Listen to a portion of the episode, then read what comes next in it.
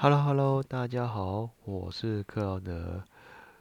接着我们来继续谈《三字经》第二十三则，《三字经》：礼、乐、射、御、书、数、古六艺，今不惧，为书学人共尊，记事志，讲说文。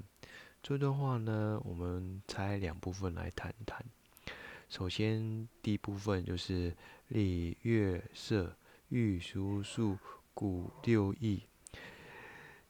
这段话呢，其实是在讲古代。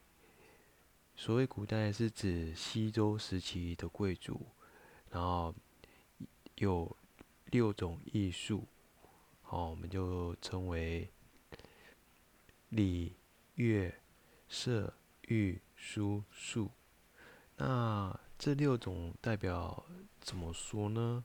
那我们一个字来一个字来看看：礼、礼节、音乐、射箭、驾驭、书法跟数学，号称为六艺。也就是说，所谓的在西周时期的贵族们都学要基本学这六种技能。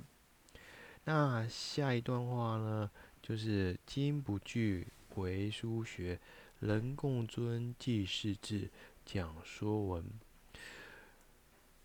这段话呢，其实就透露了说，其实你看哦，这六艺后来慢慢的、慢慢的呢，就形成了，只要呢读书跟习字就可以了，只要人去。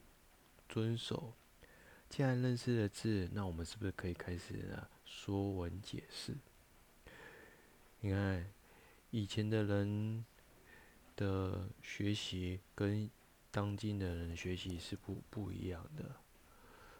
所以那时候就有人提倡说：“哎，教育其实是真的需要还是遵守一些规范，而这些规范你。”能不能适用当时，这是最重要的。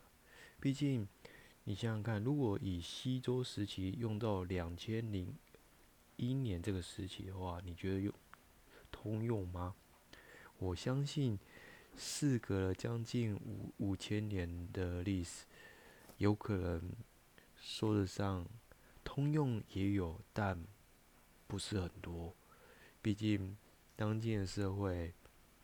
是东西方的交流，所以有些的一些文化上就会开始落差，而且上古时期跟现在的语言又不同，因此啊，我们只能透过以前的古书来让我们了解，哦，原来以前人是怎么样的学习，让我们做一个标杆，让我们成为。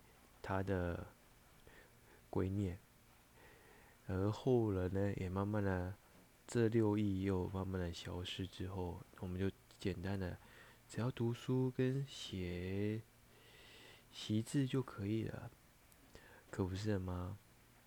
所以说，我们中国古人是博大精深，让他们的精神融入在我们的生活当中。可不是吗？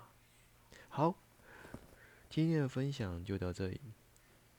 我是克劳德，下次见，See you，bye。